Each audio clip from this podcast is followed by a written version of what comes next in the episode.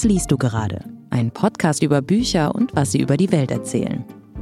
Ja, herzlich willkommen zu Was liest du gerade, dem Bücherpodcast von Zeit und Zeit Online und zur Sachbuchausgabe dieses Podcasts. Und deswegen sitzen hier Alexander Kammann, Sachbuchredakteur der Zeit. Und Maja Beckers, Sachbuchredakteurin von Zeit Online. Wir sprechen hier jedes Mal über zwei Neuerscheinungen und einen Klassiker, von dem wir aus aktuellen Gründen glauben, dass es sich lohnt, da nochmal reinzuschauen. Und diesmal sind das zum einen das Buch von Heinz Bude, Abschied von den Boomern. Dann Andrea Elliott, Kind im Schatten, Armut überleben, Hoffnung in New York City. Und als Klassiker eine Essaysammlung von Jean Amery, Der neue Antisemitismus. Doch zunächst der erste Satz. Ja, kommen wir zu unserem Zitat des Monats und das kommt diesmal von äh, Florence Hasrat, eine in Berlin geborene Autorin. Der Vater Iraner, die Mutter Deutsche, deswegen wohl der Nachname, warum es Florence ist, kann sie uns vielleicht irgendwann mal erklären, wenn wir sie mal sprechen. Aber sie hat in Cambridge englische Literatur studiert, an verschiedenen Universitäten geforscht, zuletzt an der University of Sheffield in England. Und sie hat als Literaturwissenschaftlerin eine besondere Leidenschaft und das ist die Zeichensetzung. Also Punkte, Kommas, die äh, Abstände zwischen den Worten, das alles äh, interessiert sie brennend äh, und wie es sich entwickelt hat über die Zeit. Sie schreibt auch einen Newsletter dazu, der heißt Mind the Gap, was ich in dem Fall mhm. einen schönen Namen finde. Jetzt hat sie ein sehr fröhliches und interessantes Buch über das Ausrufezeichen geschrieben. Es heißt Das Ausrufezeichen, eine rebellische Geschichte. Und daraus hören wir jetzt das Zitat.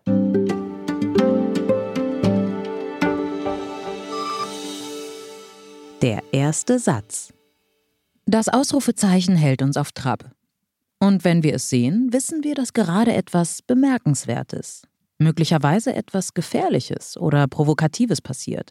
Mit großem Geschick weckt es in uns starke Emotionen, genauso wie es die Gefühle der Schreibenden registriert. Das Ausrufezeichen schleicht sich in unsere Gehirne und Körper. Es macht uns nervös.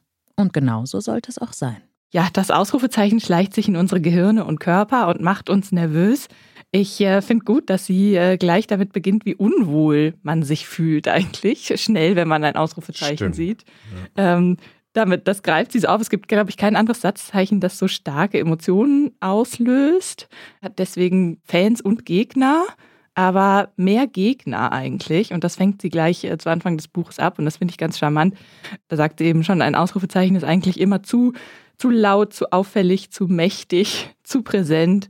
Ich habe mich darin sofort wiedergefunden, weil ich dachte, äh, ich kenne das auch, wenn ich so E-Mails schreibe. Das stimmt. Dass ja. ich die immer nochmal lese und schnell ein paar Ausrufezeichen rausmache, bevor ich sie abschicke. Und nicht ja, gut, aber das, ja, ja, das Negative ist schon klar, das Unwohlsein schon. Aber ich meine, äh, äh, wenn ich jetzt irgendwie Yippie sage, kommt ja danach auch das Ausrufezeichen. Also ich meine, ein bisschen Freude und äh, Begeisterung ja. gehört ja auch noch mit dazu, denn dass wir beide sind Schreibende, muss man an der Stelle auch sagen. Wie hältst du es mit dem Ausrufezeichen? Als Schreibende? Ja, wenig. Ich also du gehst die Mails nochmal durch. Ich gehe die gesagt. Mails halt ja, nochmal ja. durch. Ja, ja. Nimm lieber ja. nochmal eins raus. Ja, ja. Also bei Texten ist das auch immer so eine Sache, auch bei Überschriften. Manchmal mag ich es ganz gerne. Ich finde mittlerweile kann man das Ausrufezeichen ja sogar bisschen sogar ironisch verwenden. Ich weiß nicht, das hat sie, glaube ich, im Buch mhm. auch nicht so ganz so. Ne? Also wenn man dann so ein extra Ausrufezeichen noch so reinsetzt, dann versteht auch mittlerweile jeder, okay. Aber ich gebe zu, vor allen Dingen in WhatsApp-Nachrichten oder so kommen bei mir auch die drei bis vier Ausrufezeichen manchmal vor, die man sonst in Texten sich dann ja. nicht gönnt, ja. Aber es ist, ja, es ist ja tatsächlich, also das Buch fand ich ganz außergewöhnlich, weil es wieder mal so eine Sache ist, die wir hier schon öfter mal diskutiert haben. Also so ein bisschen angelsächsisch geprägt. Du hast gesagt, ne, sie in, hat in Cambridge mhm. studiert. Das heißt also, sie kann sowohl dieses profunde Wissen und dieses Wissenschaftliche daran, also hat sie alles versammelt und ist es trotzdem in eine wahnsinnig lesbare Erzähl Erzählung ja. über eigentlich die Sachen, die man eigentlich gerne überliest. Ne? Also das ja. ist ja eine Sache, die man, man guckt nicht drauf eigentlich so richtig, ne, sondern lässt sich unbewusst beeindrucken. Und die stille Macht der Interpunktion nennt sie das ja auch. Ne? Also ja. über unsere Gedanken und Gefühle. Und das ist hochgradig interessant gewesen. Ja, und gleichzeitig haben sich überraschend viele Leute darüber schon Gedanken gemacht. Äh, sie kann, glaube ich, gleich in der Einleitung fährt sie die ganzen Hater auf. Also F. Scott Fitzgerald hat erklärt, ein Ausrufezeichen sei, als würde man über seine eigenen Witze lachen. Terry Pratchett hat in dem Scheibenwelt-Roman eine Figur erfunden, die sagt, mehrere Ausrufezeichen seien ein sicheres Zeichen für einen kranken Geist und der Gebrauch von fünf davon weist eindeutig auf jemand hin, der seine Unterhose auf dem Kopf trägt. Das verweist dann auch schon auf Donald Trump, oder? Wenn sie hat ein ja. Kapitel über Trump, der sehr viel. Das stimmt, der kommt auch vor ja, äh, und sein, äh, seine große Liebe zu Ausrufezeichen genau. in seinen Tweets. Ja, ganz lustig, ähm, was dann ja oft als Zeichen auch seiner Unseriosität aufgegriffen wurde. Und sie schreibt dann aber, also beschreibt, wie sich sozusagen auf Twitter dann wie so ein Kampf der Ausrufezeichen herausgebildet hat, weil mhm. Twitter dann angefangen hat, seine Tweets mit einem wiederum einem Ausrufezeichen in einem Kreis zu markieren, mhm. wo man mhm. draufklicken konnte, wo man dann Informationen bekommen hat, mhm. welche ah, ja. Behauptungen in diesen Tweets vielleicht nicht belegt sind. Und das war dann quasi, hier ist das Ausrufezeichen gegen ja. die anderen Ausrufezeichen, ja. Stimmt, ja. Nee, das sind lauter tolle, äh, sehr, sehr viele anschauliche Beispiele drin. Was ich wirklich, also frappierend fand, und da gebe ich zu, das habe ich nicht gewusst, ist, sie guckt ganz genau hin. Zum Beispiel bei dem legendären Satz von Angela Merkel, wir schaffen das. Mhm. Sie analysiert den Satz, den sie damals gesagt hat, 2015, so nebenbei auf der Pressekonferenz und sagt als Interpretationsfachfrau, die sie ist, ganz klaren Punkt ja, dahinter. Ja. Also wenn man sich das anhört. Ja. ja. Äh, wir schaffen das, Merkel lässig. Mhm. Merkel ist ja kein Typ für Ausrufezeichen, das stimmt. Also das ist äh, so nie gewesen. Und dann sagt sie aber, dass in der medialen sofort Umsetzung und auch in den Ausrufezeichen, also in der, in der Aufnahme, mhm. kam sofort das Ausrufezeichen mhm. hinein, mhm. was eigentlich da hätte gar nicht so, äh, Druck, also im Druckbild gar nicht hätte erscheinen können. Und mhm. dadurch sei das Zitat oder dieser Satz so zu einem Klassiker erst geworden. Ja? Also ja, diese ja, leichte Verschiebung. Also die Macht des Ausrufezeichens ist schon sehr groß. Ja. Absolut. Das äh, verschiebt die Aussage auch nochmal so leicht. Ja? Mhm. Macht sie auch genau. dringlicher genau. und äh, aktueller. Ja. Also ich fand äh, wirklich ein rundum hochinteressantes Buch. Auch man erfährt ja wieder nee, Dinge, von denen man nie geahnt hat, dass sie existieren. Also diese Forschung von, von über bestimmte Satzzeichen oder auch Alternativsatzzeichen. Also die mhm. Gedankenwelt, die sich Menschen machen wie kann man den Ausdruck, Schriftausdruck äh, einfach noch stärker, deutlicher machen oder gerechter oder klarer, indem man sich einfach neue Satzzeichen ausdenkt. Das klappt dann mhm. meistens nicht so richtig, aber ja. hochgradig äh, äh, launig und interessant. Ja. ja, ja, das stimmt. Und sie schreibt ja auch über die Erfindung des Ausrufezeichens selber. Also ja. das Fragezeichen war schon älter, mhm. existierte mhm. schon. Mhm. Und dann schreibt sie über einen äh, italienischen Gelehrten und Dichter Jacobus Alpoleius de Urbisalia Mitte des 14. Jahrhunderts, der äh, eine Abhandlung geschrieben hat, die Kunst der Zeichensetzung und darin eigentlich gefordert hat, es braucht irgendein Zeichen, um exklamatorische und admirative Sätze mhm, äh, mhm. nochmal anders auszusprechen und irgendwie deutlich zu machen. Und dann hat er so das so erfunden, dass so ein Punkt und darüber wie so ein Komma hängt eigentlich. Sie bezeichnet das dann so schön als so ein, ein textueller Ohrring, der quasi über der Zeile baumelt irgendwie.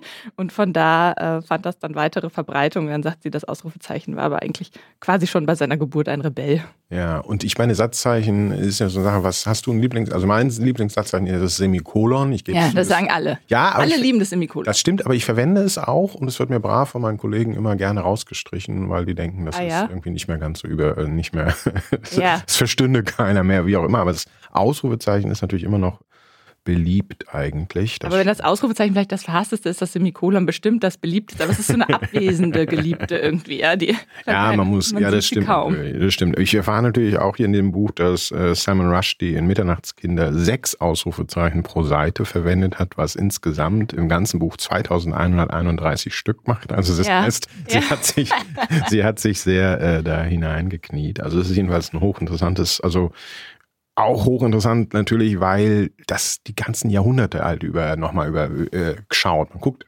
plötzlich ist Sprache sehr veränderlich, ja, immer, man redet mhm. eigentlich drüber.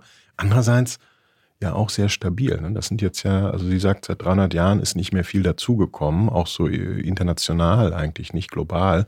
Und das fand ich dann schon wieder eine Sache, über die man auch lange nachdenken kann. Also interessant, wie so ein Zeichensystem eigentlich entsteht und dann doch so relativ konstant ist. Ja. Total. Also ein witziges, kurzweiliges Buch und man weiß zu schätzen, dass sie sich da äh, so reinfuchst.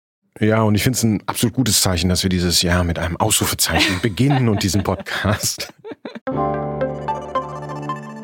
Werbung. Ein Aufeinandertreffen von Aktivismus und Poesie.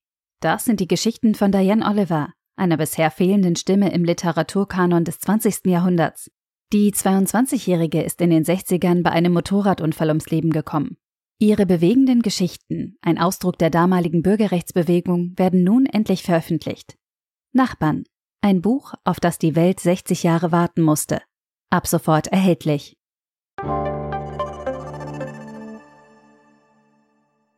Ja, kommen wir zu unserem ersten Hauptbuch der dieser Folge. Heinz Bude, Abschied von den Boomern. Heinz Bude, allen wohl bekannt, die in den letzten Jahrzehnten irgendwie Zeitung gelesen haben oder überhaupt öffentlich präsent waren. Er ist ein Soziologe und tatsächlich äh, sehr oft präsent in allen gesellschaftlichen Debatten, hat äh, viele Beiträge, Essays und Gegenwartsdiagnosen geschrieben wird von unser eins, also Journalisten, immer gerne befragt, wenn es äh, um aktuelle Hintergrundfragen geht und so weiter. Mhm. Also er immer sehr äh, plastische und äh, interessante Formeln eigentlich so parat hat, mit denen man die Gegenwart in Begriffe fassen kann. Und er ist tatsächlich ein äh, sozusagen ein Entdecker der Generation letztlich für die Soziologie oder für die öffentliche Debatte hierzulande, jedenfalls in den letzten Jahrzehnten. Also klar, den Generationsbegriff und was der heißt für die Gesellschaft gab es schon vorher, aber er hat das quasi in vielen, tatsächlich in mehreren Büchern diagnostisch äh, durchanalysiert eigentlich, alle möglichen Generationen quasi auf, seine, auf die, seine Analyse-Couch gelegt. Also 1987 fängt er da gleich an, als mit seiner Dissertation über die Flakhelfer, also die Generation, die bei Kriegsende 1945 quasi noch äh, den Krieg noch in den Knochen hatten, also die Generation Habermas, Christa Wolf, äh, Dahndorf und so weiter, so, solche äh, Leute, Heiner Müller, die also sehr jung waren bei Kriegsende. Und das war damals schon in den 80ern natürlich eine äh, erstaunliche Wahrnehmung. Das waren ja noch Leute, die noch so richtig lebten. Ja, und da kommt dieser äh, junge Bude daher und macht darüber mal eine Dissertation. Interessant. Mhm. Gleich 95 dann die Habil über die 68er, also die nächste Großgeneration mhm. die es mhm. dann so gab. Und ähm, dann ähm, ist auch er überrascht von allem, was jetzt im neuen Deutschland äh, so passiert mit Berlin-Umzug und ruft er dann die Generation Berlin aus, 2001. Er ist Professor in Kassel äh, gewesen bis zum letzten Jahr und hat sehr, sehr lange am Hamburger Institut für Sozialforschung äh, auch gelehrt, immer äh, in so einer Art Grenzgänger, hat sich viel noch mit Kunst und beschäftigt. Also ganz verschiedene Aspekte, die er so im Laufe seines Lebens vor sich, äh, also mit denen er sich auseinandergesetzt hat. Und er hat tatsächlich vor zwei Jahren auch einen, oder vor drei Jahren, 2020, einen Roman geschrieben. Und zwar eine mhm. kollaborative Arbeit, wie es äh, vielleicht diese Generation ja auch, seine Generation gelernt hat mit Bettina Munk und Katrin Wieland. Aufprall heißt er und da verarbeitet er eigentlich die Geschichte oder die eigene Geschichte verarbeiten diese drei in den 80er Jahren ähm, über so das äh, West-Berlin, Hausbesetzer-Szene und so weiter und wie man sich da so rausentwickelt. Jetzt also der Essay über die Boomer. Er selber zählt sich dazu als er früher Boomer, er ist ja 1954. Und das ganze Buch, muss man sagen, basiert auf einer Abschiedsvorlesung von ihm in Kassel. Ja, da basiert das drauf, darüber hat er dort geredet. Und man muss erstmal natürlich sagen, okay, Boomer Herrgott, worüber wurde in den letzten Jahren mehr geredet als auch über die Boomer? Ja. Aber sie selber haben natürlich auch mal ganz geschickt über sich geredet, ja. Das können wir jetzt als Nicht-Angehörige dieser Generation sehr locker so mal diagnostizieren. Warum ja, gab muss es zuletzt viele Verteidigungen der genau, Boomer. Genau, Verteidigungen. Er jetzt also nochmal und dann gleich mit so einem Wort Abschied, können wir gleich drüber reden. Braucht es eigentlich noch ein Boomer-Buch? Also sag ja. ich jetzt mal. Vor allem ein Boomer über sich selber. Sollten wir nicht ein Buch über die Boomer schreiben?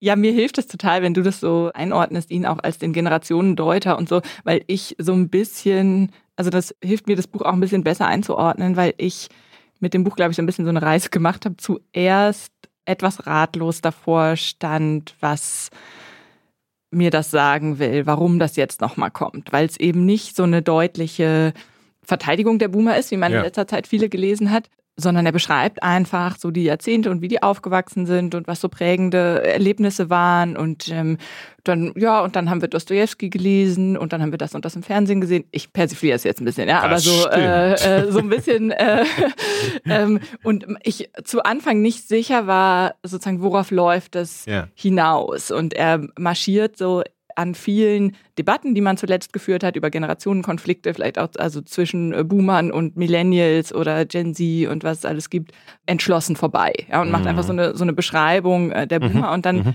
habe ich mich gefragt, ist es so ein Boomer-Nostalgie-Buch? Mhm. mhm. Also, als Boomer erkennt man sicherlich viel darin wieder. Mhm. Ich als Millennial erkenne das jetzt noch. Für mich liegt es nicht so offen zutage, äh, warum die Dinge bedeutungsvoll sind, die er da aufschreibt.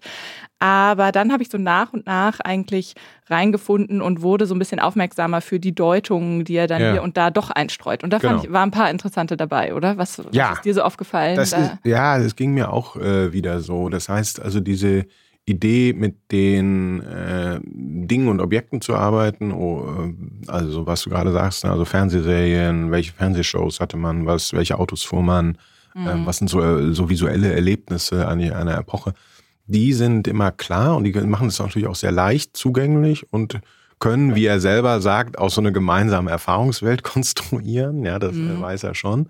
Gleichzeitig hat er eben trotzdem, bleibt er ja dabei nicht stehen, weil er wie immer, und das ist ja so eine, gehört ja zu dem, sagen wir mal, Bude-Zauberwerk so ein bisschen zum Budenzauber dazu, dass er diese Begriffswelt ja genau immer so ein bisschen in Begriffe äh, fassen kann dann noch. Ja, mhm. also es ist eine Selbstbeschreibung vielleicht nochmal, das stimmt, also auch einer Generation, auch ein bisschen selbst, ja, als Selbstrechtfertigung nicht, aber nochmal so ein Innehalten, so ein diagnostisches, ja. Aber er hat natürlich trotzdem so ein paar Abgrenzungen. Also ja. nicht laut, aber ein bisschen. Also die 68er, das war schon immer, ja, ja, ja die kriegen es natürlich immer mit, das ist klar. Die Alleswisser von den 68, äh, von 1968, so ja. nennt er sie natürlich, ja. Und auch, äh, ja, also solche Geschichten. Das, das fand ich auch eine interessante Perspektive. Ja. Wie ist das, wenn du so vielleicht 10 bist oder so und ja. die 68er passieren und du bist so kurz dahinter oder vielleicht bist du auch 15 ja. oder so. Also, also ja. es ist so, also in dieser Range so und du hast, du beobachtest, dass das passiert, aber du bist nicht, das ist nicht deine Geschichte genau. so richtig, oder du bist so knapp dahinter. Also das fand ich eine interessante Perspektive. Das ist eine, ja, das ist ja das, genau, das ist oft beschrieben so als Zaungast, war ja die Formulierung, glaube ich, ähm, die sich dafür mal eingebürgert hatte. Er sagt aber, das ist eine falsche Selbstzuschreibung gewesen. Eine Generation, die sich selber als Zaungast äh, erlebt hat, weil jetzt ist ja diese Generation, ähm, die dachte, ja mein Gott, das sind die allmächtigen 68er. Ähm, jetzt sind sie ja selber an den Schalthebeln, siehe Merkel, die er erwähnt, oder eben Kanzler Scholz, alles äh, Boomer. Ja? Mhm. Also das heißt, das sind jetzt einmal eben nicht mehr Zahngas. Das verweist natürlich genau auf dieses Vorläufige einer Diagnose. Ne? Das heißt, auch was man über die Boomer sagen kann, ist ja eigentlich noch offen. Also das heißt, äh, noch ist die Sache ja nicht vorbei. Das heißt ja. also, die Bilanz Gut. dieser Generation, auch das, was er sagt, er sagt das ja, sind wir eine folgenlose Zwischengeneration oder sind wir noch mehr?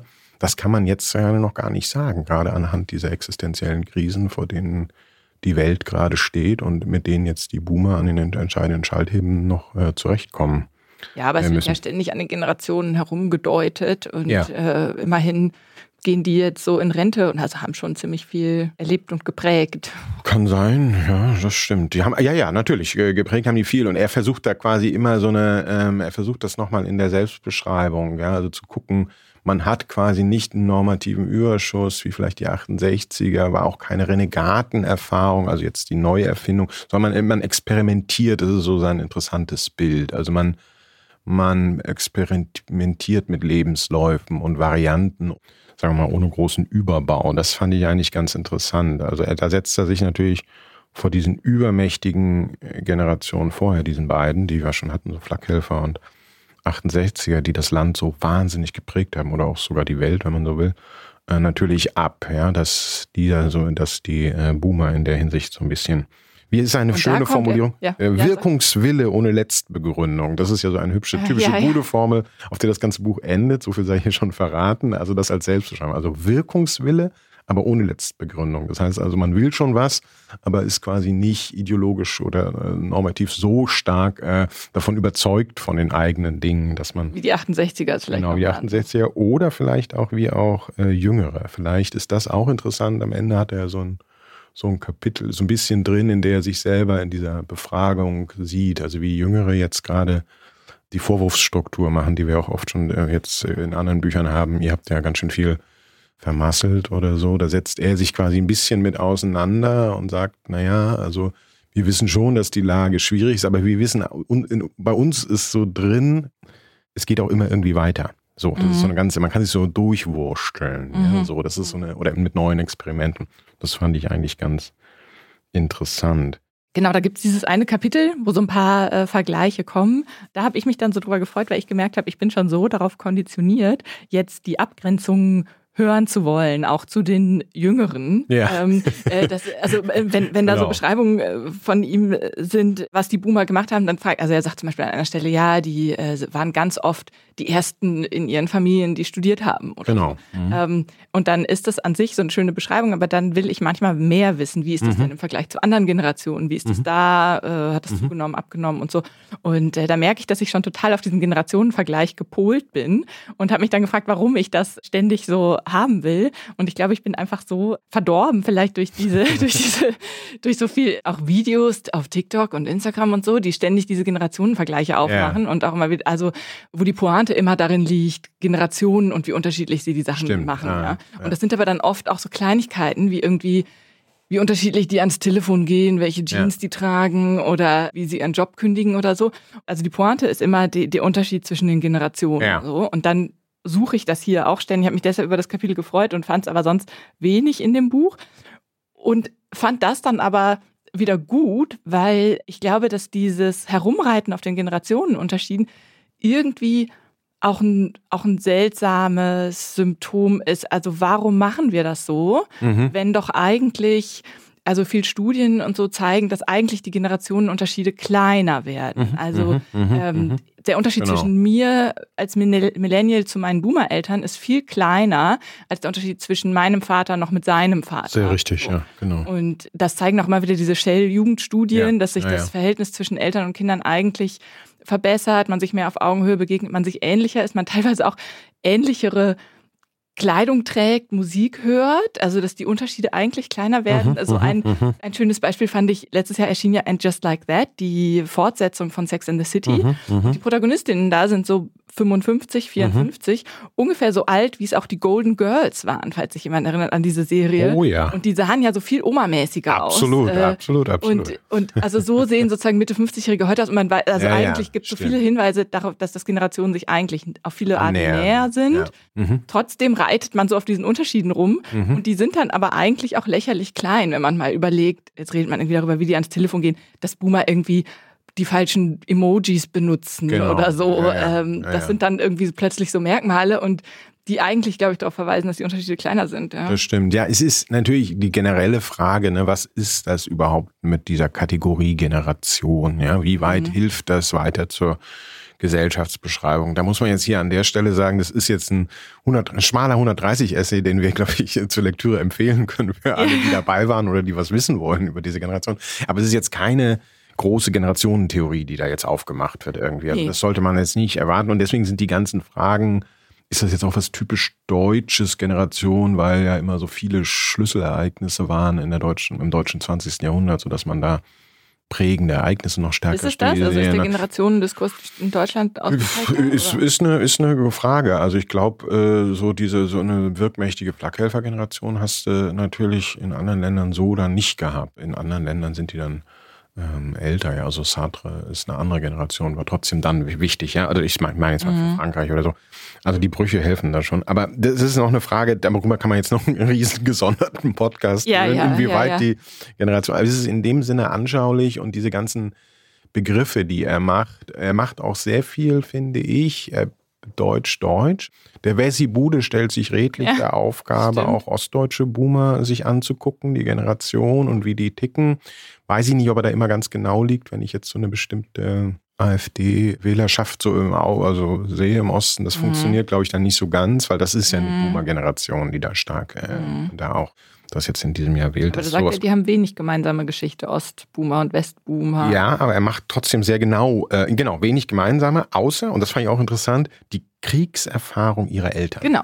Genau, das, das ist dann, das Verbindende. Ja, das ist das Verbindende, ja. ja. Und das ist dann mhm. auch wieder interessant. Ne? Also das ist eine Sache, die wir beide, also die einem so vorgeführt wird, ne? wo man denkt, ja, wow, mhm. was steckt da in den, was haben die anderen für Prägungen? Ja? Wir, mhm. haben, wir, wir können mit Kriegserfahrungen der Eltern oder das ist gar nicht unser Horizont, ja. Und das ist dann nochmal interessant, so mitzubekommen, was dieser Boomer-Generation eigentlich so mitgegeben wurde.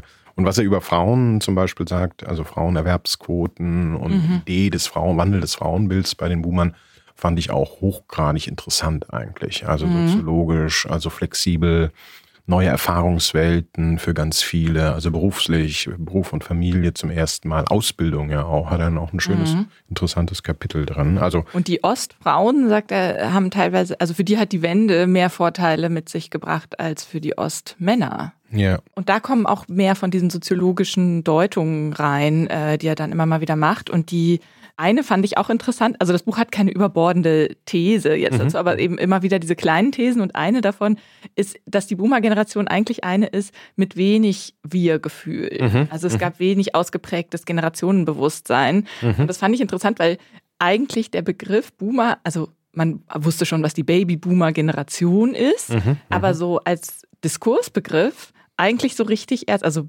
mir so ins Bewusstsein rückte mit diesen Okay-Boomer, genau. Millennial-Beschimpfungen. Ja, ja. So, äh, ja, Dadurch wurde das so eine Diskursfigur und das ist eigentlich so relativ spät, oder? Also. Ja. Und das fand ich interessant, dass er eben sagt, ja, vorher hatten die auch also die haben wenig Wir-Gefühl. Das ist halt eine Generation, die tatsächlich nicht das Schlüsselereignis hatte. Wie also die Flakhelfer ja. 45 und die mhm. 68er 68. Da wussten mhm. die Leute schon, glaube ich, relativ rasch, okay, das war jetzt was Besonderes in meinem Leben. Ja? Mhm. So, und das ist, glaube ich, bei der Generation ein bisschen anders. Also die ist ja auch zwischen den Ereignissen so ein bisschen, also die waren 68 zu jung und dann 89, äh, schreibt er sehr schön, war es wieder die Stunde der Flakhelfer, lustigerweise. Also Schabowski, Kohl und Genscher, ja, also diese mhm. Leute, ja, die, mhm. also waren sie noch immer noch nicht so richtig dran. Also dafür die auch, äh, war eine schwierige, lange eine mhm. schwierige Situation, sich selber zu finden, ja. Bei ihm äh, bleibt das so in diesen Selbstbeschreibungen. Ich finde interessant, ich meine, das, was ich vorhin schon sagte, er sagte ja, das ist eigentlich ja noch nicht abgeschlossen. Und ich habe so ein bisschen gedacht, okay, mhm. der Titel heißt Abschied von den Boomern und jetzt machen Sie sich jetzt nichts vor, liebe Hörerinnen und Hörer. Das ist jetzt noch kein Abschied eigentlich. Er beschreibt ja. das quasi, aber eigentlich sind sie ja noch alle äh, noch ganz schön im Saft. Ja, und sind gut unterwegs. Er beschreibt sie auch irgendwo als turnschuhtragende, weltoffene Reiserentner jetzt, äh, genau. die jetzt da richtig loslegen. genau, erkennen sie sich da wieder oder ihre Eltern jedenfalls. Aber es ist jedenfalls interessant. Also genau. Und deswegen ist es so ein bisschen, der Titel so ein bisschen äh, missverständlich, glaube ich. Und ich glaube auch, die Geschichte ist noch nicht zu Ende. Das heißt also auch die Deutung über die Boomer, ja. Ich glaube, es werden noch viele Bücher darüber geschrieben werden und vielleicht auch noch in 30, 40 Jahren. Es wäre auch interessant, was man was er selber vor 30 Jahren da geschrieben hätte, ja, über die eigene mhm. Generation dann. Ja, das habe ich jetzt nicht parat. Wird er bestimmt auch irgendwo gemacht haben, aber ähm, weiß ich jetzt nicht. Also insofern ist das eine vorläufige Bestandsaufnahme, die ich allerdings sehr äh, inspirierend fand. Ist interessant, ich war bei der Vorlesung, bei dieser Abschiedsvorlesung, auf der das beruhte, dabei. Und deswegen habe ich so ein bisschen mein so. Not, ja, ja, ich, äh, letztes Jahr habe mir das mal angehört und es ist lustig. Also, da ist ein bisschen, äh, in der mündlichen Rede gab es noch ein paar Sachen, zugespitzt. Das ist für, hätte einen schönen Begriff, nämlich für euch Millennials. Ja, das ist ja die Generation, die ja, die war ja schon überall, bevor sie zu denken angefangen hat. Also, das, war, das war so ein bisschen knackiger, zugespitzt. Das hat er sich, glaube ich, hier in dem Buch habe ich das Zitat nicht gefunden, aber das fand ich interessant, so mhm. als, als William, so eine typische Bude-Beschreibung in der ja. Kürze. Was heißt, die Welt ist heutzutage viel größer geworden, wie, als es für Boomer je war. Mhm. Ja, also so die, die Welterfahrung ja. Äh, in der ganzen Globalität und so weiter ist natürlich für die Nachfolge der Boomer viel größer. Deswegen auch immer das Staunen ja. darüber, was die Kinder jetzt alles so machen und ja, ja, er hat so irgendwo auch den Satz, so. alles wird irgendwie bunter und komplizierter und genau. Also wie gesagt, man findet wahnsinnig viele andere schöne Formulierungen. Eine Formulierung über den Osten, die er benannt hat, also das Staunen, das fand ich wieder mal so typisch, also so herrlich die Verwunderung der Westboomer über das Land ohne Pizza und Psychoanalyse. Ja? Also das war ja. ein typischer Bude-Begriff, mit der quasi das, die Existenz der DDR nochmal so, äh, so, so das äh, das ja, elementare Staunen. Aber wenn du jetzt immer wieder auf diese schönen Formulierungen zurückkommst, muss ja. ich mal sagen, dass mir die manchmal ein bisschen ja. zu schwurbelig sind. Also so eine äh, Formulierung findest ja, du schwurbelig? Ja, weil so, ja, weil das ist mir zu wenig analytisch. Äh, also da, ja, mhm. das mit der Pizza ist irgendwie nett, weil jeder weiß, okay, er spricht jetzt da über die DDR oder so, ja. Aber so an anderen Stellen ist es mir manchmal so ein bisschen zu schwammig. Ich muss es zu sehr mhm, mhm. interpretieren und dann mhm. ist es wie so ein Picknick und ich kann mir auch ein bisschen eine Bedeutung aussuchen. Klar. Und ja, ich verstehe, was das du meinst. Ist mir dann ja, ja. irgendwie eher. Nee, er ist kein Systembauer, ne? Das war er halt nie, Bude, sondern er setzt halt quasi auch, gibt ja da unterschiedliche äh, Denkstile und Typen, ne? Also da hast du recht, er ist jetzt keiner, der jetzt mit viel Definitionen und ähm, viel ab, so äh, klassischer wissenschaftlicher Argumentation bei diesen Sachen so äh, vorgeht. Beherrscht er, glaube ich, irgendwie die, äh, das Repertoire, aber du hast du schon recht. Also insofern ist er ja auch immer umstritten gewesen in der äh, in, der, in seinem Angang Gesellschaft zu betrachten. Also es ist viel, viel Geschmackssache ja, viel dabei. Geschmackssache, wie viel Systematik ja, ja. wünscht man sich und wie viel, sagen wir mal, Assoziation oder findet man irgendwie anregend oder braucht man oder so, ja. Ja, aber wenn man sich da so drauf einlässt, auf die Assoziation und einfach irgendwie auf diese, diese Reise in, ins Boomerland, dann ist das auch eine sehr anregende Lektüre. Ja, ich glaube, lesenswert tatsächlich für mehrere Generationen. Ja. okay, dann kommen wir zu unserem zweiten Buch. Ähm, Andrea Elliott, Kind im Schatten, Armut, Überleben und Hoffnung in New York City. Andrea Elliott ist äh, Investigativreporterin bei der New York Times und sie hat ein elfjähriges obdachloses Mädchen in New York begleitet. Äh, Desani heißt es, äh, benannt nach einer Wassermarke. Äh, die kennt man hier gar nicht so, aber das mhm. ist aus dem Coca-Cola-Konzern ein Wasser, das die Mutter in einem Laden hat stehen sehen. Und es war für sie so unvorstellbar, dass man Geld für Wasser ausgibt, dass sie dachte, es ist ein Zeichen der Hoffnung auf ein, ein anderes Leben in Wohlstand, ihr Kind so zu nennen.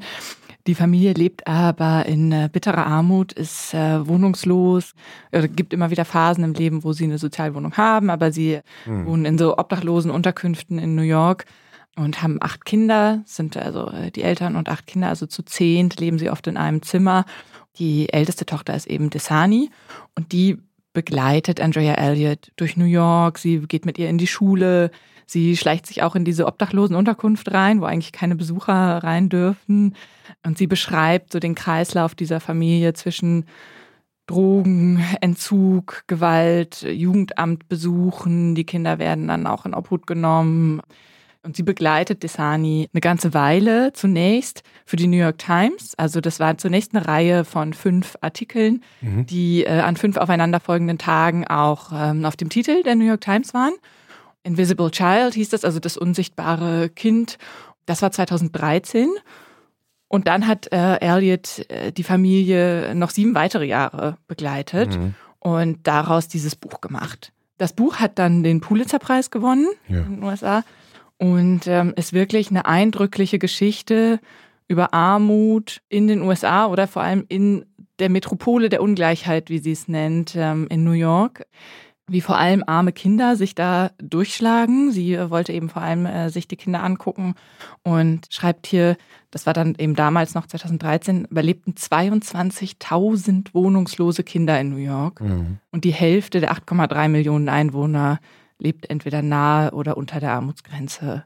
Solche Fakten hat sie also auch äh, bereit und verwebt das mit der Geschichte dieser Familie mhm. und schaut eben weit zurück auf die Geschichte der Sklaverei, äh, die mhm. Geschichte von sozusagen auch Gentrifizierung von Brooklyn, äh, dann weiter über die verschiedenen Generationen verfolgt sie diese Familie und verknüpft das immer wieder mit auch politischen Ereignissen mhm. der USA. Also der Großvater hat bei Roosevelts New Deal äh, und seinen Jobbeschaffungsmaßnahmen dann eine Arbeit gefunden und etwas später wie wirken sich Bill de Blasios äh, Gesetze also für New York aus? Äh, New Yorker Bürgermeister. Ne? New Yorker Bürgermeister. Mhm. Wie wirkt sich Bill Clintons Sozialprogramm aus mhm. auf diese Familie, die eben seit mehreren Generationen immer mhm. wieder mit Obdachlosigkeit und äh, Drogensucht zu kämpfen hat und aus dieser Armut nicht rauszukommen scheint. Mhm. Das ist ja schon eine, äh, also ein irres Buch, weil schon von der Dicke her, ne? Also wir haben jetzt mal, ja. wir arbeiten ja mit Anmerkungen und so weiter. Wir sind jetzt, wir sind so bei 800 Seiten in der Größenordnung, ah, nicht ganz, ein bisschen über 700. Mhm. Also enorm viel und äh, der Ausgangspunkt ist tatsächlich äh, eine fünfteilige Zeitungsserie. Ja, das passiert mhm. ja auch nicht alle Tage, dass dann tatsächlich ein Buch, also manchmal macht man aus Zeitungsserien gleich ein Buch, ja, so an sich. Mhm. Das passiert ja öfter, aber dann äh, tatsächlich sowas Großes zu machen, das ist natürlich eindrucksvoll und eindrucksvoll auch als ganzes ja, Arbeitsprojekt, ja, also zu, zu das zu machen über so viele Jahre hinweg. Denn das muss man sagen, die ist tatsächlich, also die, sie trifft sie andauernd, mhm. schneidet auch die Gespräche halt mit, hat wahnsinnig viele Quellen und ähm, deswegen liest sich das Ganze eben wie auch so ein bisschen fast, manchmal dachte ich so ein bisschen tatsächlich auch so was Romanhaftes, weil man hat die Dialoge mhm. genau so dazwischen, also Gesprächssituationen und das über mehrere Jahre hinweg, immer wieder Szenen, also sehr, äh, sie ist einfach wahnsinnig äh, nah dran an dieser Familie und an dieser Person die ganze Zeit. Das ist dann schon was sehr Besondere, sondern auch sehr Eindrucksvolles in der ganzen äh, Machart, fand ich, ja, als äh, Konstellation. Ja, sie taucht total ein. Also sie hat auch das Umfeld abgeklappert, sie verbringt ja. viel Zeit mit den Lehrern von Destiny, sie Therapeuten, mit den Sozialarbeitern, Therapeuten, sie spricht ja, ja. mit allen, sie wälzt Akten und äh, taucht eben total ein in diese Welt. Und dann ist man total drin, genau. Wobei das Interessante ist, sie kommt natürlich selber nicht vor, richtig. Ne? Das fand ich Kaum, dann, ja, das ist tatsächlich interessant und das äh, führt man zu so ein paar Punkten, wo ich tatsächlich so meine, ja, also meine Skepsis oder meine auch Zweifel an diesem äh, Buch habe an sich. Ja, Ja, also als wieso? grundsätzlich. Mhm. Naja, die, die Idee an sich, wenn ich so ein Projekt mache, ja, dann äh, ist das so ein starker Eingriff auch in ein anderes, in das Leben des Beschriebenen. Ja, also ich Mhm. werde ja automatisch zu einer starken Bezugsperson dieser Figur und das über acht Jahre hinweg. Das müsste, finde ich, so ein bisschen auch in die Darstellungsform mit reinkommen. Sie ist wie, das, meine Assoziation war so wie eine Drohne, die quasi in das Leben ganze Zeit begleitet, ja, so wie Mhm. eine Kamera und das dann auch so alles guckt, äh, wie das äh, funktioniert. Und trotzdem hat sie eine Wirkung, ja, und das fand ich zum Beispiel so eine reflektorische Sache, äh, die mir so ein bisschen zu kurz äh, kam in diesem Ja, eindrucksvoll. Dieses Buch ist an sich eindrucksvoll. Ähm, trotzdem kann man jetzt lange auch über das Genre Sozialreportage und so weiter an der Hand dieses Buches reden, ja, weil so ein paar Fallstricke, glaube ich, auch damit verbunden sind, ja. Ja, ja, ja, ich glaube, es sind so zwei Punkte, die du ansprichst. Das eine ist, wie seriös ist das, zum Beispiel diese Dialoge so aufzuschreiben, wenn es zum Beispiel sie gar nicht dabei war, bei zum Beispiel Telefonaten oder so. Und sie hat vorne, schreibt sie den Satz, sie war bei den meisten der Szenen äh, selbst anwesend, ansonsten hat sie irgendwie viel Akten, hunderte Stunden Aufnahmen und so weiter. Aber es wird eben nicht immer klar, wo war sie jetzt wirklich dabei. Und das ist schon was, also was ich, womit sie jetzt zum Beispiel bei uns nicht durchkäme oder so, oder wo man In so Deutschland denken meinst würde, du? Ja. In Deutschland, Ja, ja. dass man nicht klar macht, war man jetzt dabei oder nicht. Also, aber klar, es ist eben aufgeschrieben wie ein Roman, das würde auch den Lesefluss stören. Sie hat dann aber an, also Anmerkungen, ja, Fußnoten und dann mehr lernt man manche Dinge, Dialoge und so hat sie rekonstruiert aus Polizeiberichten Mhm. und so. Ähm, das äh, macht sie dann schon. Und ich finde es okay, weil ich finde, man taucht so ein Mhm, und man liest es auch so. Ich habe dann so ein bisschen Abstand dazu, weiß vielleicht, okay, vielleicht ist nicht jedes Wort bare Münze, vertrau ihr, aber äh, so viel, dass ich denke, es wird so, unge wird so ge ungefähr gewesen sein oder so, ja. Also, und ich glaube, der zweite Punkt, den du ansprichst, ist aber dieses, welchen Effekt hat sie hat ihre Anwesenheit gehabt. Und das hat einen großen Effekt auf ihre Geschichte gehabt. Also das Interessante an dem Buch ist auch, dass es weitergeht eben als die äh, Texte in der New York Times. Also sie beschreibt nämlich dann, was passiert mit dieser Familie, nachdem diese New York Times Geschichte erschienen ist. Und es ist so, dass Genau, ja. äh, Desani das Angebot bekommt, auf ein Internat zu gehen, was für sie eine große Chance ist, äh, ja, auf, auf äh, Verbesserung ihrer Situation. Und da drängt sich sofort die Frage auf, kriegt sie dieses Angebot, weil sie eben jetzt national bekannt ist. Genau. Ja, Ähm. Dagegen wendet sich eigentlich Elliot und sagt, na ja, also sie war auch einfach eine gute Schülerin und äh, dieses Internat äh, wirkte nicht sehr interessiert an der Öffentlichkeit, muss man sagen. Ich musste da wochenlang auf Genehmigungen warten und so weiter. Aber klar hatte das womöglich einen Effekt. Und äh, vielleicht auch nicht nur einen guten, weil es ist so, dass während ihrer Anwesenheit, also Desani geht dann in dieses Internat und währenddessen bricht zu Hause in New York die Familie so auseinander. Also ein Bruder läuft weg und wird daraufhin vom Jugendamt äh, gesucht und aus der Familie genommen. Zumindest Desani selber wirft sich vor, weil sie so die, die irgendwie die Rolle der Familienzusammenhalterin, absurd für ein Kind, ja, aber so, was Kinder sich auch für Rollen auferlegen, ja, so gespielt hat und, und dann sagt, das war, ist, ist nicht passiert, solange ich noch da war oder so. Also zumindest gibt es da so eine, also wirft sie sich das selber vor. Und klar, es gibt viele Weisen, sie beschreibt das im Nachwort, genau wie ihr Kontakt mit der Familie war. Die New York Times hat denen die Handys gestellt, äh, damit sie die erreichen kann. Genau, sie ja. ähm, Ja. hat da immer wieder mal ausgeholfen, ja. die Masse an Informationen und an Beschreibungen, an Dichterbeschreibungen auch über äh, quasi diese Welt, ja, die quasi, sagen wir mal, der normalen äh, Mittelschichtswelt, sowohl hier als auch äh, dort natürlich äh, weit auch sehr extrem fern ist. Die wird äh, sehr nah rangeholt. Das ist Verdienst dieses Buches ja auch. Also das muss man schon sagen. Trotzdem bin ich schon, ich stolper dann immer, aber man, äh, also ein, es gibt so mehrere Effekte bei dieser, bei solchen Lektüren. Also der eine Effekt ist zum Beispiel, dass ich mir immer selber beim Lesen zuschaue, fast schon. Also nach dem Motto, wie reagiere ich jetzt eigentlich auf die Lektüre? Bin ich bewegt? Bin ich erschüttert, was macht das mit mir? Ja, so, wo ich dann denke, man ist so schon in so einer, also es geht mir ganz oft so bei bestimmten Arten von, von Sozialreportagen, die mit bestimmten Sachen, also dass man sehr stark mhm. Schon vom Schicksal dessen, was man, was einen interessiert oder was auch bewegend ist, schon stark auf sich selber zurückgespiegelt wird. Da habe ich immer ganz große äh, Bauchschmerzen. Das, hatte ich hier äh, offen gestanden auch. Ja, klar, man merkt, es wird einem das Herz gebrochen und auf 700 Seiten fast Richtig. 700 Mal. Und dann, und dann guckt, ja, und dann guckt man sich selber eben dabei zu und äh, bin ich jetzt immer noch angemessen erschüttert, ja, sage ich jetzt mal so ja. äh, zugespittert. Ja, und dann, dann gleichzeitig so eine Subjekt-Objekt-Frage. Ne? Also als Journalist will man die Tasani als Subjekt wahrnehmen und als Person. Und das funktioniert natürlich auch sehr äh, gut. Das ist ein starkes Wesen, was man quasi die ganze Zeit begleitet hat. Trotzdem bin ich mir nicht sicher, ob darin nicht trotzdem, also in dem Blick dieser weißen, von, letztlich von uns, ja, von der weißen Mittelschichtsleserin und auch dieser Journalistin mhm. von Andrea Elliott nicht doch eine Form von Objektifizierung drin steckt, automatisch. Ja? Also jedenfalls, wenn man das so krass äh, auswalzt. Sie, ist, sie wird mhm. jetzt eine Heldin, ja, die auch mhm. Pass pro Toto steht für alles Mögliche. Also ich schwanke da, ob das nicht doch so, ob sie naja. nicht eher so auf dem, nicht auf dem Sockel steht, aber ob das, ob sie quasi die Perspektive des Narangehens an eine Person nicht umschlägt in eine fast äh, eben literarische Figur. Ja, ja, klar.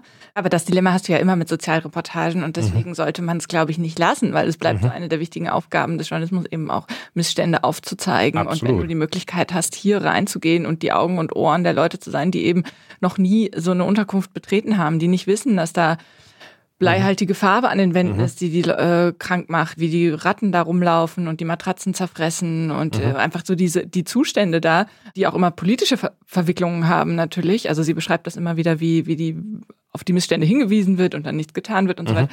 Und ich glaube schon, dass es eine wichtige Aufgabe ist und sie löst es mit vergleichsweise wenig Kitsch und Voyeurismus. Also dadurch, dass sie äh.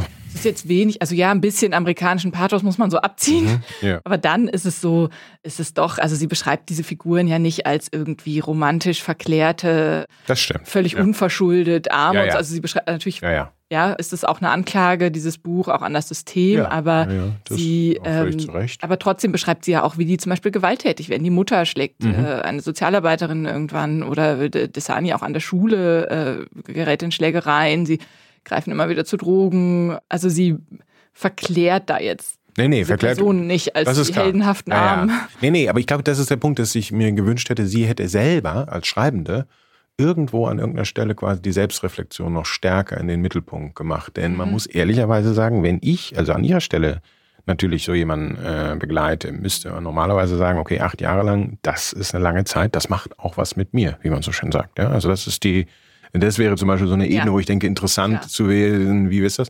Und eine andere Ebene, die ich mir auch immer vorstelle bei diesen Sachen, wir kennen ja Sozialreportagen, umgekehrt muss man nicht auch im Blick behalten, was wäre, wenn man über mich so etwas schreiben würde.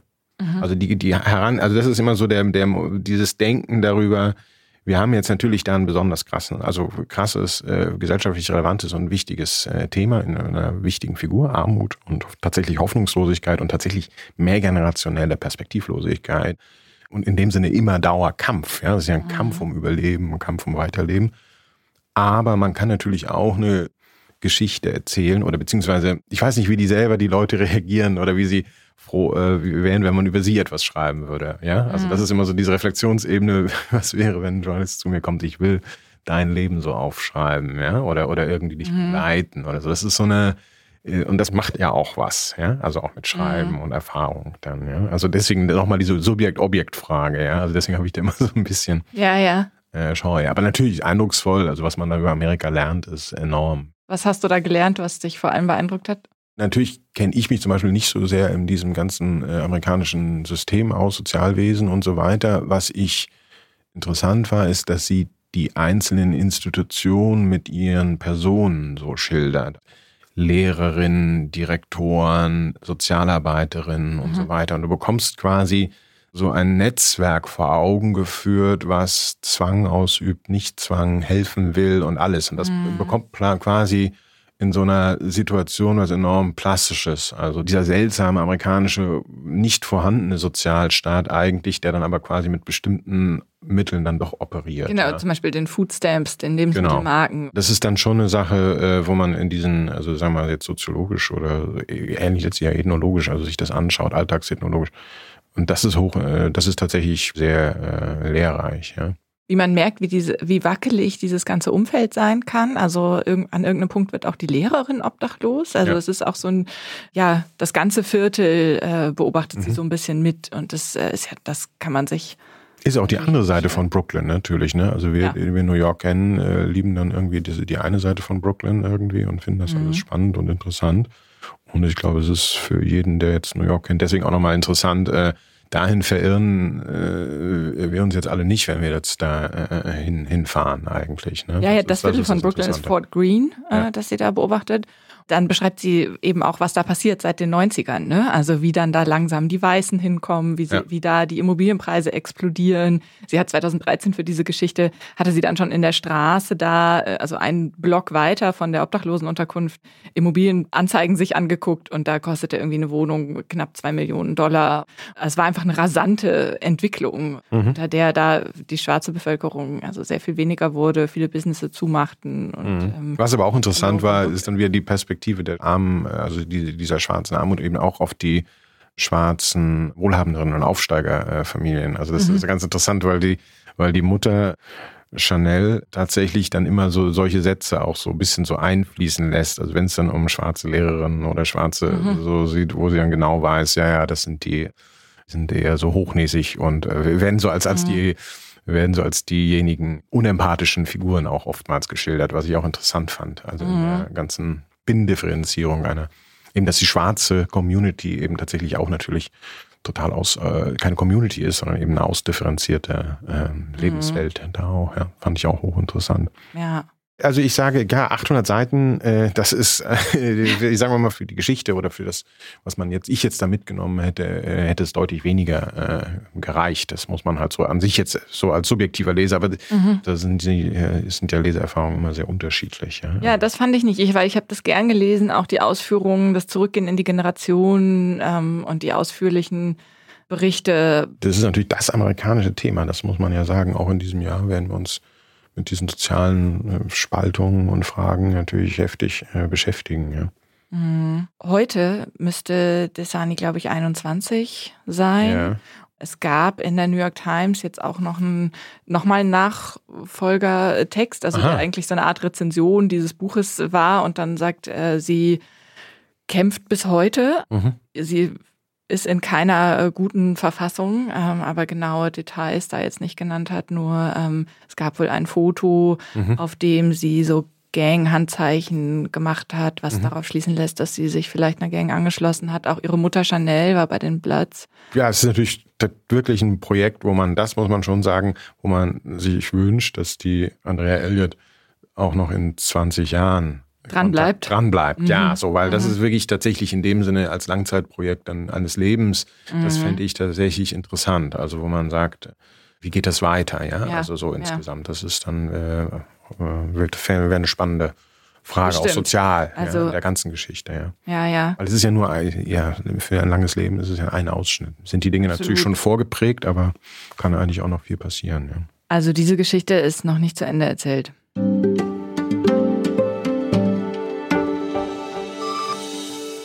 Der Klassiker.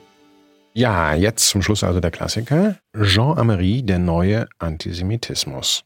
Es ist ein brandaktueller Klassiker, leider muss man sagen, und gleichzeitig auch frappierend. Mir ging es so, dass ich selten eine Lektüre hatte, die einen so plötzlich und unerwartet aktuell anschaut, obwohl sie tatsächlich, ähm, das handelt sich halt um 40 bis 50 Jahre alte Essays, diese Buchsammlung von ihm, also Jean-Marie ist äh, 1912 geboren und 1978 gestorben. Ja, der war in den äh, 60er und 70er Jahren einer der bedeutendsten Essayisten in der deutschsprachigen Welt, hat in Brüssel gelebt und von dort aus viele Rundfunkstationen versorgt und auch äh, war sehr gerne gesehen in allen deutschen ähm, Feuilletons als Essayist.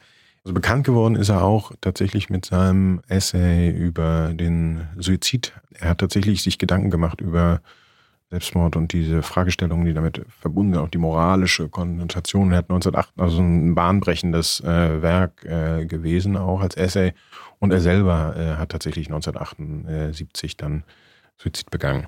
Er selber stammt aus einer jüdischen Familie, hat ein unglaubliches Schicksal erlebt, ist tatsächlich in Wien aufgewachsen, ist äh, 38 dann nach der Besetzung Österreichs äh, geflohen, emigriert nach Brüssel.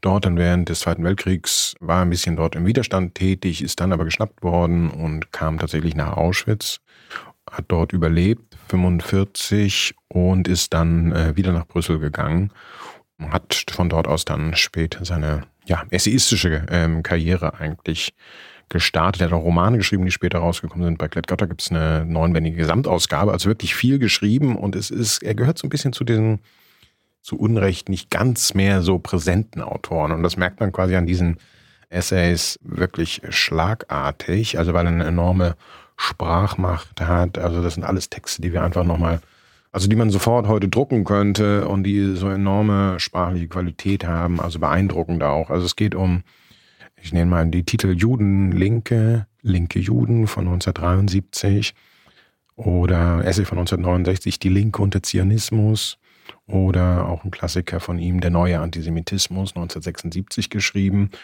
Und das ist tatsächlich so, äh, wie ich schon sagte, als ob es heute geschrieben wäre, also indem er sich tatsächlich in die Szenen hineinbegibt, der in die Debattenlagen hineinbegibt, die mit dem Staat Israel und seiner prekären Situation nach 1945 verbunden sind und wie das mhm. aus Deutschland wahrgenommen wurde. Als einer der ersten auch, äh, der da die Linke so angreift äh, für ihren genau. Antisemitismus. Ja, das ist tatsächlich beeindruckend. Er selber sieht sich ja auch als äh, Linker ja, explizit ja, ja. Mhm. auch und äh, kommt daher und hat auch ein Verhältnis zu seinem eigenen Judentum, indem er sagt, also das Begriff Jude sein eher verwendet, weil er sagt, so oder so kommt er jetzt davon auch gar nicht äh, los, sondern er ist es halt in der Zuschreibung immer gewesen und ähm, hat aber jetzt keinen, ist jetzt keiner, äh, der jetzt äh, wahrscheinlich jede Woche in die Synagoge geht, ja, so das mhm. glaube ich nicht, aber jedenfalls ist er quasi extrem damit ähm, natürlich verbunden und und er hat so ein Entfremdungsgefühl ja. zwischen sich als Jude und als Linker. Ja. Er sagt, es passiert hier irgendwas Ungutes in der linken Community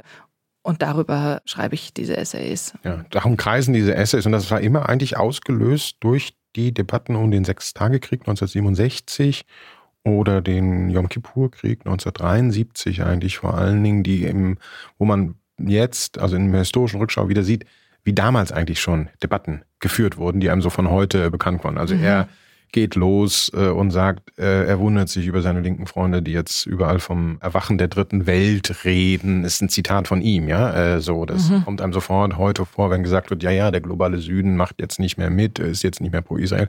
Und dann damals redete man eben vom Erwachen der dritten Welt. Israel wird von der neuen Linken als Vorposten des Imperialismus gesehen und er sagt, er beschreibt die Idee, dass Gegengewalt also das Wort der Gegengewalt äh, wird äh, damals eigentlich schon im äh, mm. Mund geführt, also in dem gesagt wird, also Palästinenser würden ja bloß Gegengewalt ausüben und so weiter. Und er sagt dann den schönen Satz, rechtfertigt nicht jede Grausamkeit, ja, so ein O-Ton und wo hat man sofort natürlich sofort. das Bild vom schwarzen Schabbat im Blick jetzt, ja. Absolut frappierend in diesen Parallelen. Mhm.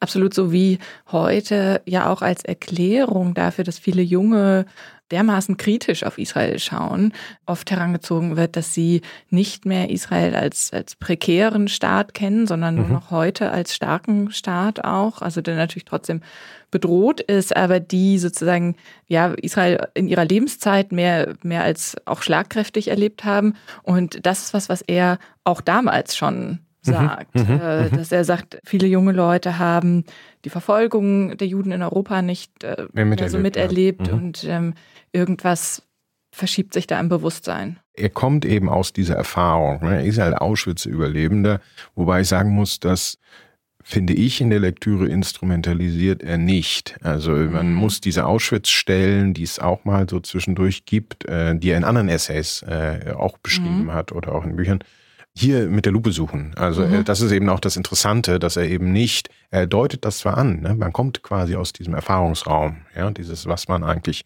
vor, in dieser Welt vor 45 erlebt hat, dass Juden quasi immer jahrhundertelang in dem Sinne prekär und stets bedroht waren in ihrer Existenz. Das erzählt er, aber er macht das auf eine ganz angenehme Art und Weise, nicht mit dem Rückgriff, was ja ein leichtes wäre. Er könnte ja quasi jeden ich weiß nicht, in heutigen Debatten würde man, würde sich das niemand entgehen lassen, quasi das eigene Argument, äh, also zu verstärken durch die eigene Erfahrung. Mhm. Das macht er ganz wenig, ja. finde ich. Das ist ja. auch so wahnsinnig angenehm. Ja, ja. Und ein Punkt, den er macht, finde ich auch, also heute immer noch äh, wahnsinnig aktuell, wo er sagt, die Ursache für so einen linken Antisemitismus liegt auch in einem, er nennt das simplifizierenden äh, Denk- und Aktionsmechanismus, der äh, so seine Wurzeln hat im Mythos des sozialrevolutionären und zugleich nationalen Freiheitskampfes. Mhm. Also so ein dass sich in der Linken so ein Mythos rausgebildet hat, mhm. ja, des, äh, des mhm. immer guten äh, Befreiungskampfes. Ja, genau. mhm. Und dann wird dann äh, Che Guevara und Ho Chi Minh verehrt und im gleichen Zug, äh, er, er sagt dann hier, Vietnam, der Kampf bolivianischer Guerilleros, der Widerstand in Griechenland, die Black Panther-Bewegung, der El Fatah, das galt mit einem Mal alles gleich viel. Ja. Mhm, mhm. Toll, ne? Die Beobachtung, dass man plötzlich in allen unterschiedlichen Ländern eigentlich ist, mit unterschiedlichen gesellschaftlichen Voraussetzungen und trotzdem immer glaubt, den einen Generalschlüssel da irgendwie in der Hand zu haben. Ja? Also das ist beeindruckend, wie er da die ganze Zeit das genau sich anschaut, genau liest, genau guckt und einfach als Linker, ja, der ist einfach damit nichts mehr anfangen kann. Und er beschreibt auch die Paradoxie, dass eigentlich darin besteht, dass auch Juden und konservative Juden eigentlich nie anti-links waren, historisch gesehen, weil auch die wussten, ja, dort sind wir wenigstens sicher. Also die werden uns nicht ausschließen wie alle anderen Nationen, ja, also, also wie zum Beispiel äh, andere Nation Nationalbewegungen, ja, also auch wenn du ein Konservativer warst und jetzt nicht von der Revolution geträumt hast, hast du als Jude immer gedacht, ja super, bei den Linken werde ich dann irgendwie nicht mit Pogromen oder mhm. sonstigen Dingen konfrontiert, ja. Und mhm. das ist so eine interessante Paradoxie, die er da aufzeigt, dass dieses Gefühl natürlich dann auch wo äh, jetzt dann plötzlich nach, äh, nach der Staatsgründung und dann in den 60er Jahren plötzlich vorbei ist. Ja. Mhm. Ich fand die Frage der existenziellen Bindung, das ist auch so ein Ameriewort an den jüdischen Staat, interessant. Also er appelliert quasi an die neue Linke, das endlich zu verstehen, dass es eine existenzielle Bindung gibt für alle Juden in der Welt, dass es diesen israelischen mhm. Staat gibt. Und da dachte ich, ja, wer weiß, das ist vielleicht die der große Knackpunkt, ja, dass ob es das tatsächlich immer noch so gibt, ja, das ist die große Schwierigkeit. Wir sind jetzt 50 Jahre weiter und auch die jüdischen Communities in, sag ich mal, New York oder mittlerweile Berlin haben sich verändert, ja, und ob es dann immer noch diese Bindung gibt, äh, ich glaube, darum dreht sich heute wahrscheinlich auch der Streit zwischen, auch der innerjüdische Streit, den man ja jetzt auch mhm. in den letzten Monaten ja immer dann wieder verfolgen kann. Also Deborah Feldman würde das bestimmt anders sehen, sage ich jetzt mal, ja. als äh, Jean Amery, ja, so als, als äh, emotionale Geschichte.